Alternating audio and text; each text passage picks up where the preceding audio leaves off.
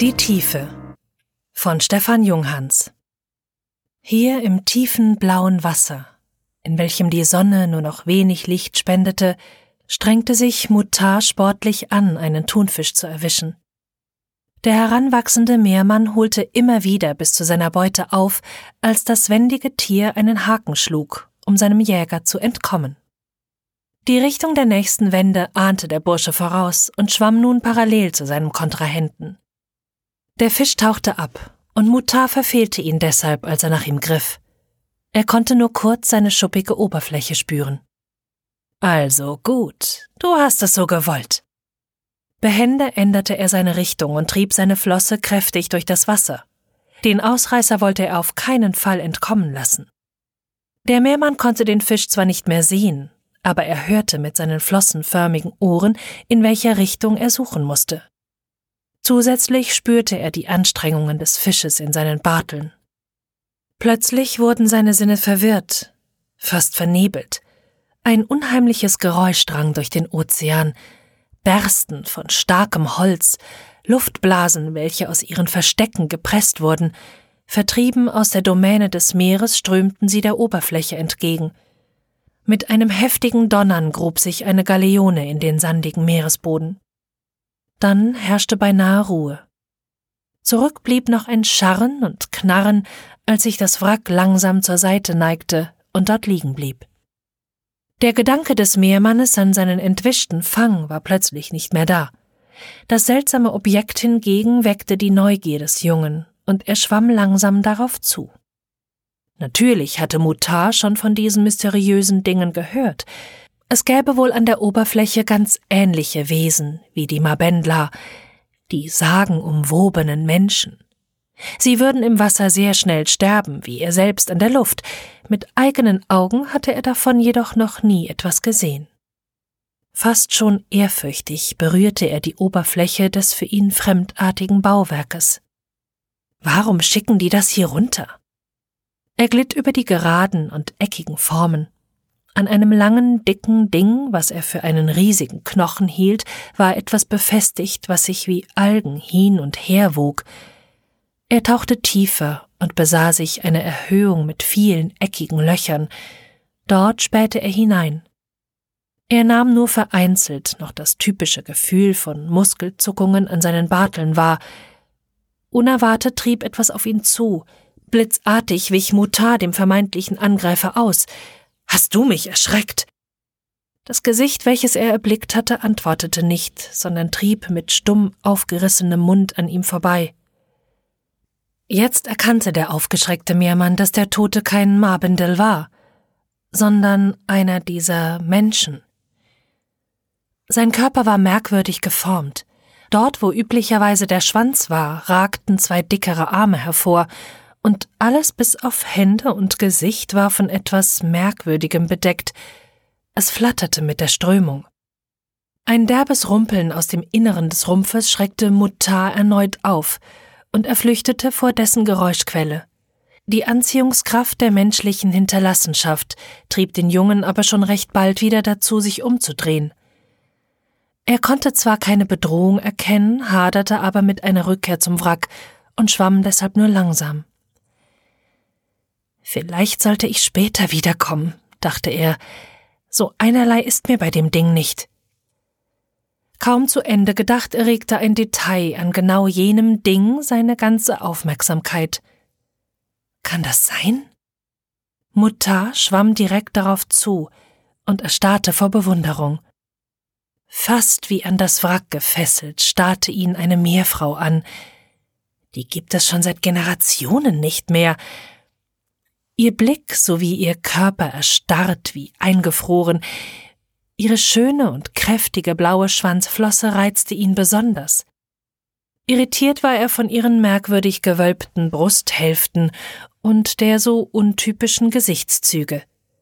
Ein ihm unbekanntes Gefühl keimte in ihm auf. Es ließ sein Herz in seiner Brust kräftig stampfen. Zurückhaltend berührte er ihre Wangen, obwohl sich das Gesicht nicht weich, sondern genauso fest wie der Rest des merkwürdigen Wracks anfühlte, machte die physische Verbindung seine Erfahrung noch intensiver. Das ist ein Abbild. Aber warum bauen Menschen so etwas? Das muss ich dem Dukkun erzählen. Noch schneller als bei der Thunfischjagd strömte Muttar dem Versammlungsort der hiesigen Mabendla-Kolonie entgegen. Er benutzte dabei eine Strömung, welche von vielen seiner Freunde gemieden wurde, weil sie unmittelbar nach dem Zeremonienplatz in einem Grabenbruch schnell abfiel. Ursprünglich stünde dort einmal ein Tempel, aber dieser wäre wohl durch ein heftiges Seebeben zerstört worden. Für den jungen Burschen waren das nur Märchen aus längst vergangenen Zeitaltern. Mit diesen Gedankengängen abgelenkt erreichte er unverhofft zeitig sein Ziel und tauchte mit all seiner Kraft aus dem Strom herab zur Kolonie. Mit seinen Barteln erkannte Mutar, dass der Dukkun nicht anwesend war. Der Platz vor ihm mit seinen drei Höhlen erschien leer. Ungewöhnlich für den Erhalter der Weisheit, Vorsichtig wagte er sich in die linke Kammer.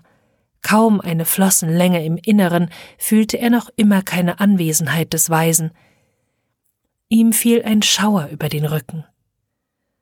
Es ist nicht verboten, mahnte er sich selbst, dennoch kreiste in seinem Kopf der Gedanke, dass es falsch sei, hier einfach einzudringen.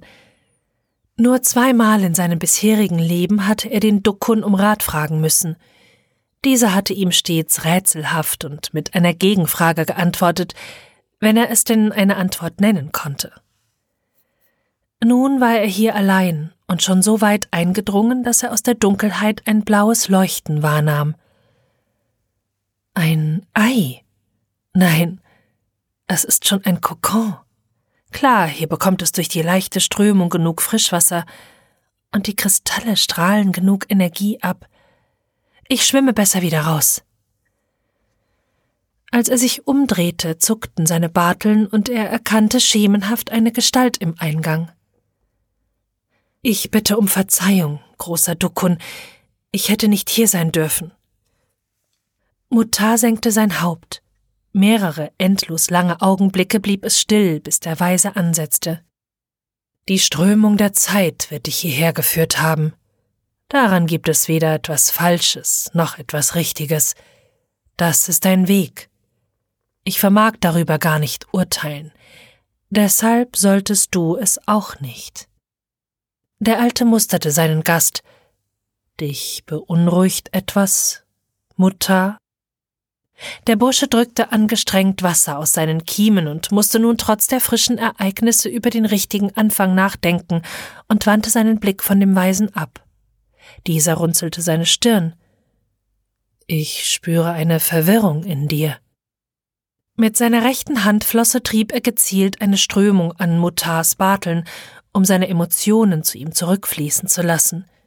Diese Aktion blockierte der junge Meermann mit einer erschrockenen Pirouette zur Seite. Ehrwürdiger Dukkun, das Gefühl, welches mich zu euch führte, ist nicht jenes, welches ich kürzlich an einem Ding der Menschen empfand, es scheint zu verblassen. Der Alte schien kurz irritiert zu sein und näherte sich eine Armlänge seinem Besucher. Ein Ding der Menschen verwirrt dich emotional? Das ist beunruhigend in unserer so ausgeglichenen Kolonie. Mit dieser Aussage hatte Mutar nicht wirklich gerechnet. Vielmehr manifestierte sich nun eine neue, widersprüchliche Annahme. Hat der weise Dukun etwa Angst? Wieso starrt er mich so an? Das fühlt sich alles so falsch an. Jetzt wollte er hier so schnell wie möglich weg, kam aber um eine weitere Frage nicht herum. Warum schicken die Menschen diese Dinger hier herunter? Nun schien der spirituelle Berater wieder in seinem Element zu sein, denn er sprach scheinbar ohne nachzudenken darauf los. Die Menschen fahren mit Schiffen auf dem Wasser. Dort oben sollen kräftige Strömungen aus Luft herrschen, welche hin und wieder ein solches Schiff zu tief ins Wasser drücken. Dann kommt es hier unten bei uns an. Hm. Kannst du mir sagen, wo dieses Schiff liegt? Ein fast unmerkliches Augenzucken bei dem letzten Satz blieb Mutar nicht verborgen, weshalb er spontan mit einem Kopfschütteln reagierte. Ich weiß nicht mehr genau. Ich war auf Thunfischjagd und ziemlich weit von hier. Eine vagere Aussage konnte er wohl kaum treffen.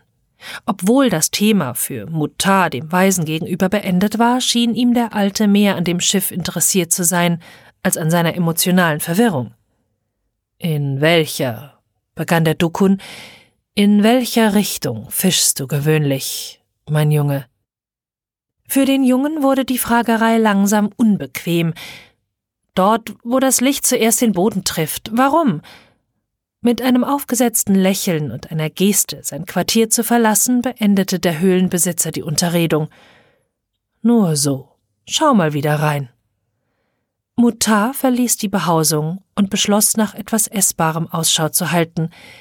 Sein Magen knurrte, und er war nicht gewillt, noch einmal die Strapazen einer Jagd auf sich zu nehmen. Hm, die Gärten. Kaipara wird mir sicher eine Mahlzeit gewähren, wenn ich ihn mit etwas von meinem Geheimnis anfüttere. Der Garten befand sich auf einem etwas höher gelegenen Plateau, zu welchem die Sonne einige wenige ihrer Strahlen schicken konnte. Zusätzlich gewärmt von einer Handvoll heißer Quellen wuchsen hier einzelne Braunalgen und vornehmlich zu Ballen verschlungenes Plankton. Wie Kaipara der Gärtner zugab, war das nicht viel, aber mehr als nichts. Mutar bewunderte die Fertigkeiten seines Freundes, welcher ihn mit einem fragenden Gesichtsausdruck empfing. Pech bei der Jagd gehabt? Mutar schaute ihn ganz unschuldig an. Das auch, aber ich muss dir unbedingt etwas erzählen. Ganz nach der Tradition, wenn ein Besucher etwas zu erzählen hatte, bereitete Kaipara eine Mahlzeit zu und garte dazu einen faustgroßen Planktonballen, welcher zu leuchten begann, als er ihn über dem Schlot einer heißen Quelle tanzen ließ.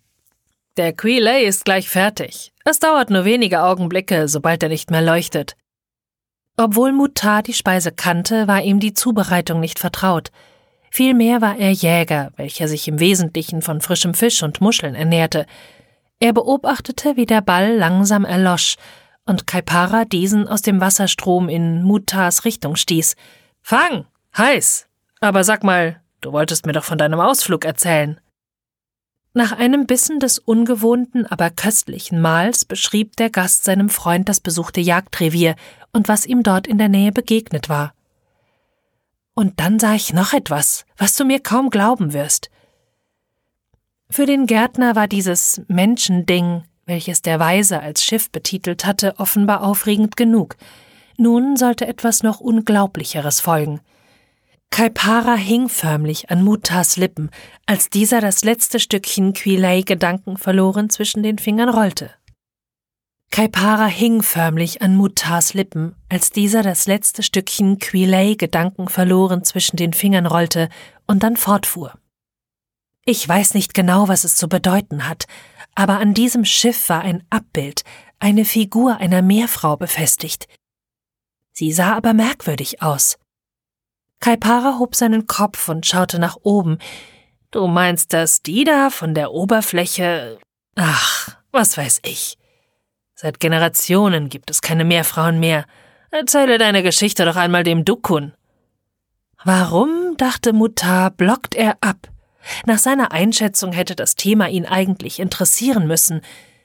Bei dem Weisen war ich gerade. Ich hatte aber das Gefühl, ihm das nicht erzählen zu können. Kaipara winkte ab.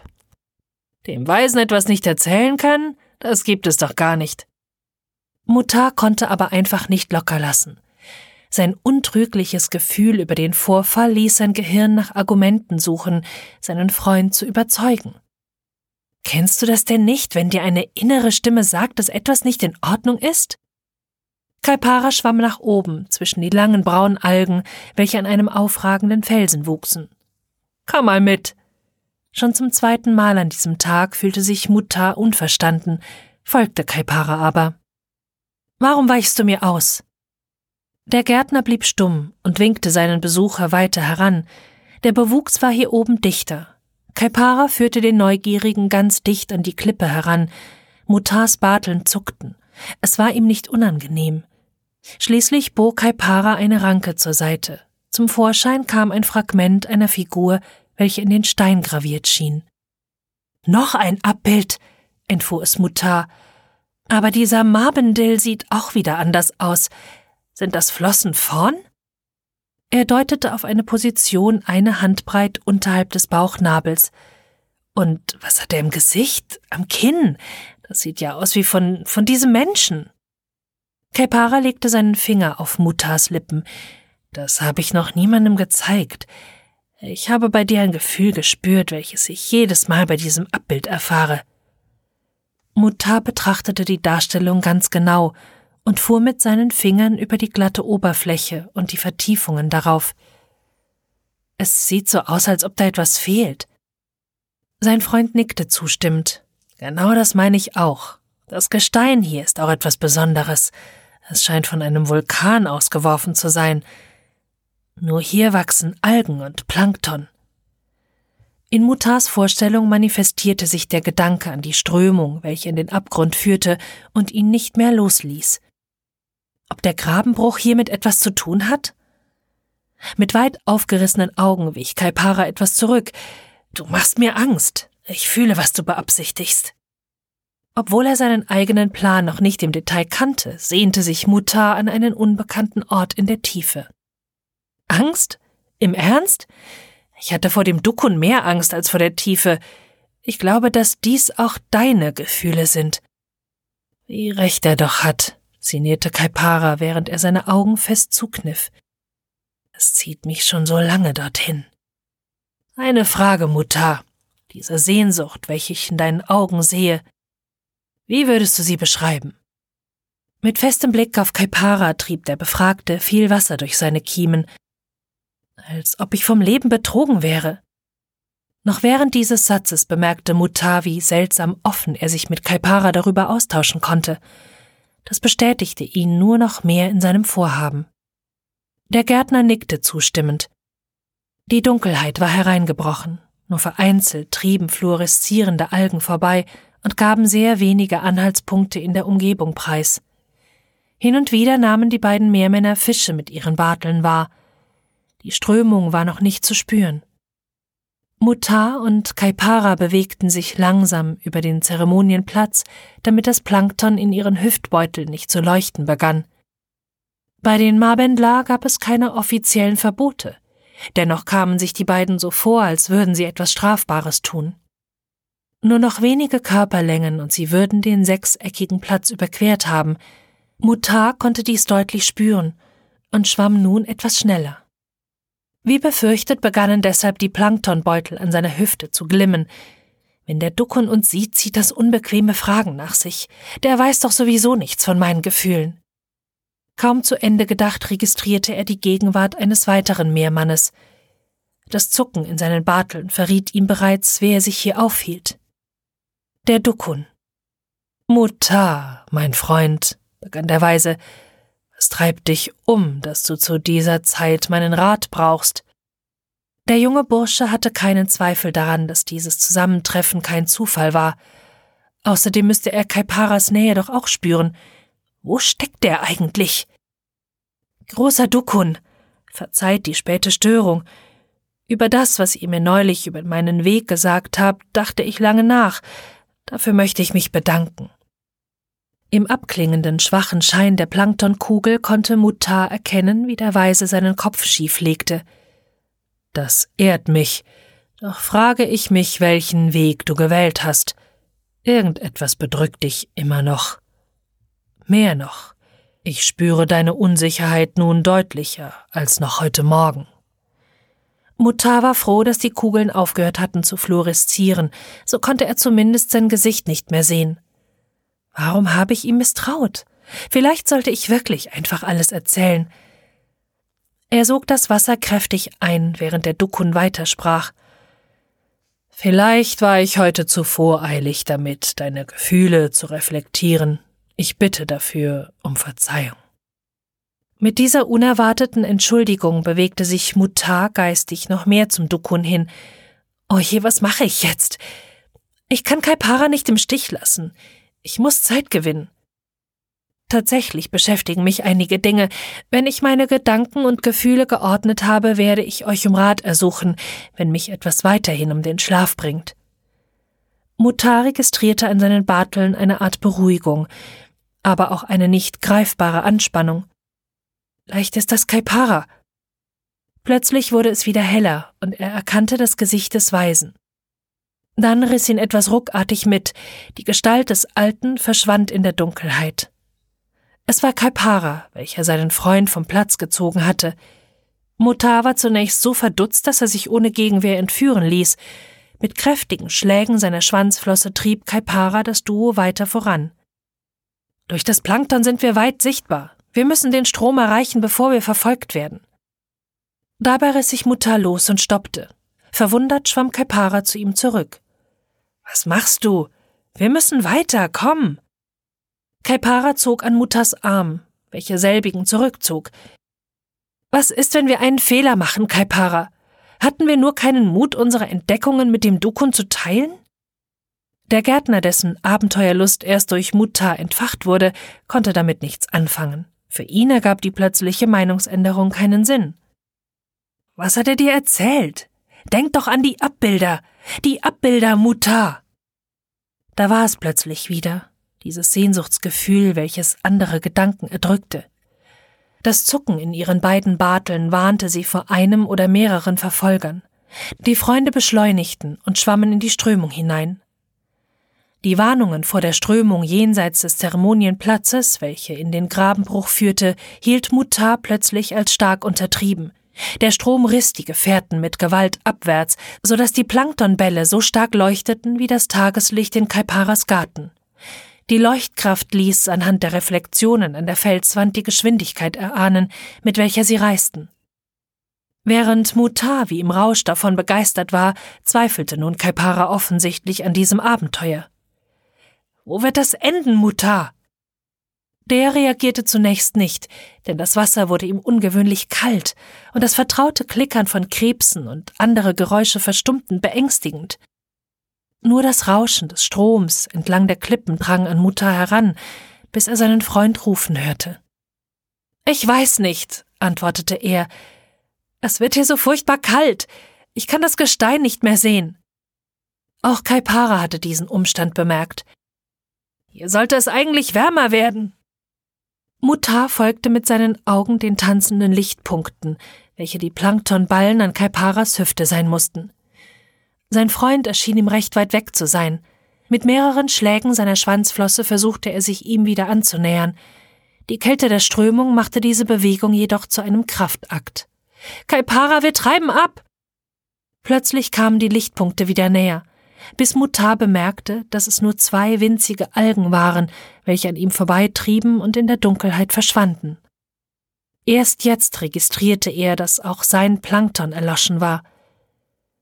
Er schien allein zu sein, und zum allerersten Mal in seinem Leben war ihm nicht klar, wo oben und unten war. Er fühlte sich seiner Sinne beraubt. Wo bist du, Kaipara? Sogar über seine Barteln konnte er ihn hier unten nicht erspüren. Ob das an der Tiefe liegt? Sinke ich? Steige ich? Die Dunkelheit, Temperatur und die gar nicht mehr wahrnehmbare Strömung nahmen Mutar schließlich auch sein Zeitgefühl. Wann hört das auf? Nun wurde das Wasser wieder etwas wärmer, und ein Zischen wie ein Flüstern drang zu ihm. Aus der Peripherie heraus nahm er ein rötliches Glimmen wahr, welches sich über ihm zaghaft zeigte. Er neigte seinen Blick nach oben, um besser sehen zu können. Jetzt offenbarte sich ihm, mit welcher Geschwindigkeit er dahinzog. So schnell vermochte er gar nicht zu schwimmen, auch entdeckte er, dass er kopfüber schwebte, und er drehte sich deshalb um. Ein tiefes Grollen drang aus den dunkelrot leuchtenden Felsen.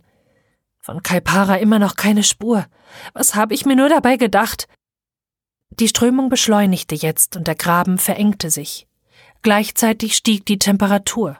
Unter ihm verliefen Brüche, aus welchen immer wieder Lava hervorblitzte, um im nächsten Moment zu erstarren. Mutar fand dieses Schauspiel wahnsinnig faszinierend, bis die Galerie sich in zwei Röhren teilte. Schnell versuchte sich Mutar einen Überblick zu verschaffen und trieb sich an, den Strom zu verlassen. Angst machte sich in ihm breit, in einem unterirdischen Labyrinth womöglich gefangen zu sein. Seine Bemühungen vermochten jedoch wenig gegen den starken Sog auszurichten. Das ist viel zu stark. Intensiv suchte er einen Ausweg, erkannte aber nur glatten, nahezu polierten Stein. Sechsecke, Polierte Sechsecke. Wohin führt das? Im Vorbeigleiten in die linke Röhre konnte er zwar keine Details erkennen, aber über dem Eingang war eindeutig das Abbild eines Marbendill zu erkennen. Dann verschluckte ihn die Dunkelheit in einem Strom warmen Wassers. Der Druck und die Hitze in diesem Kanal war für Mutar beinahe unerträglich. Er bäumte sich vor Schmerz auf und krampfte immer wieder zusammen. Die Strömungsgeräusche übertönten dabei seine Wehlaute bei weitem. Mit einem Gurgeln, als ob er lebendig in riesigen Eingeweiden verspeist würde, wurde er immer wieder in eine andere Richtung gedrückt. Er drehte sich um sich selbst, stieß und riss sich an Vorsprüngen. Ich will, dass das aufhört. Ich kann nicht mehr. Mutar hatte Schmerzen in der Brust, in seiner Hüfte und nicht zuletzt am Kopf. Seine Hoffnung, je wieder herauszukommen, schwand. Ich kann nicht mehr. Ich kann nicht mehr. Keine Schmerzen. Bin ich tot? Zaghaft trieb Mutar warmes Wasser durch seine Kiemen. Etwas kitzelte ihn im Gesicht und etwas strich über seinen Rücken. Aus Angst, in eine weitere Finsternis zu blicken, öffnete er seine Augen nur langsam. Schemenhaft gelangte ein Gesicht in seinen Sichtbereich, so verschwommen wie sein Blick, so dumpf und unerkennbar hörte er eine Stimme. Wer? presste er hervor. Wer bist du? Die Antwort konnte er kaum als Stimme identifizieren. Mutar schüttelte seinen Kopf, um das Schwindelgefühl loszuwerden. Das fühlte sich ungewohnt an. Immer wieder kitzelte ihn etwas im Gesicht und an den Schultern. Er bemühte sich wieder schärfer zu sehen. In einem rötlichen Schein starrte ihn ein Marbendill an. Dieser schien aber nicht zur Kolonie zu gehören. In seinem Gesicht wuchs so etwas wie schwarzes Seegras, nur feiner und dünner. Bei genauerem Hinsehen fehlten sogar die Barteln. Was ist das? Das sieht ja fast aus wie der Mensch aus dem Schiff. Das Gesicht verschwand aus seinem Blickfeld, und er drehte seinen Kopf, um ihm zu folgen. Ah, mein Nacken. Seine Neugier trieb ihn aber weiter. Wieder versperrte ihm dieses faserige Zeug seinen Blick. Er wollte es wegwischen, realisierte aber verwundert, dass es fest an seinem Kopf steckte. Er zog daran und erntete Schmerz und ein Lachen. Mutter, das habe ich auch probiert. Gib es auf. Diese Stimme, schoss es Mutar durch den Kopf. Wer bist du? Woher kennst du mich? Wieder tönte die tiefe Stimme neben ihm. So sehr verändert habe ich mich doch gar nicht. Aber schau dich einmal an. Da. Er brach ab. Das muss ein Traum sein. Mutar wollte sich die Hände vor sein Gesicht halten, als seine Oberarme gegen etwas Weiches an seiner Brust stießen. Gleichzeitig spürte er dort ebenfalls eine sanfte Berührung. Erschrocken griff er danach. Was ist das? Was passiert hier? Wer bist du? Mit festem Griff an seinen Brüsten schaute Mutar an sich herab. Wie das Abbild, diese Wölbungen, meine Flosse. Blau. Sanft nahm ihn der Fremde in seinen Arm und blickte ihm tief in seine Augen. Es durchströmte ihn ein merkwürdiges Gefühl, wie eine Sehnsucht. Aber das ist anders als bei dem Abbild. Du bist Kaipara. Was ist passiert? Sein Freund streichelte ihn sanft, was sich für ihn jedoch merkwürdig anfühlte. Ungewohnt, aber wohlig. Dann spürte er die beiden kleinen Flossen am Unterbauch seines Partners, Erschrocken von überwältigenden Gefühlen drückte er sich weg. Auch Mutar besaß an dieser Stelle nun eine kleine, zierliche Flosse. Ich bin eine Meerfrau? Ihr hörtet Die Tiefe von Stefan Junghans, gesprochen von Monika Mader. Eine Produktion von podyssey.de Podyssey veröffentlicht alle zwei Wochen eine neue Kurzgeschichte aus dem Bereich Science Fiction und Fantasy. Wir veröffentlichen die Episoden unter Creative Commons Namensnennung nicht kommerziell, keine Bearbeitungen 4.0 international. Alle Rechte verbleiben bei den Autorinnen und Autoren. Wir sind immer auf der Suche nach guten Kurzgeschichten und Stimmen, um diese vorzulesen. Wenn ihr uns unterstützen möchtet, dann empfehlt uns gerne weiter. Folgt uns auf unseren Social-Media-Kanälen und bewertet uns auf allen Plattformen, die uns führen. Ihr könnt uns auch finanziell unterstützen für den Betrieb des Podcasts und zur Bezahlung unserer Autorinnen und Sprecherinnen. Weitere Informationen findet ihr auf podyssey.de oder in der Episodenbeschreibung.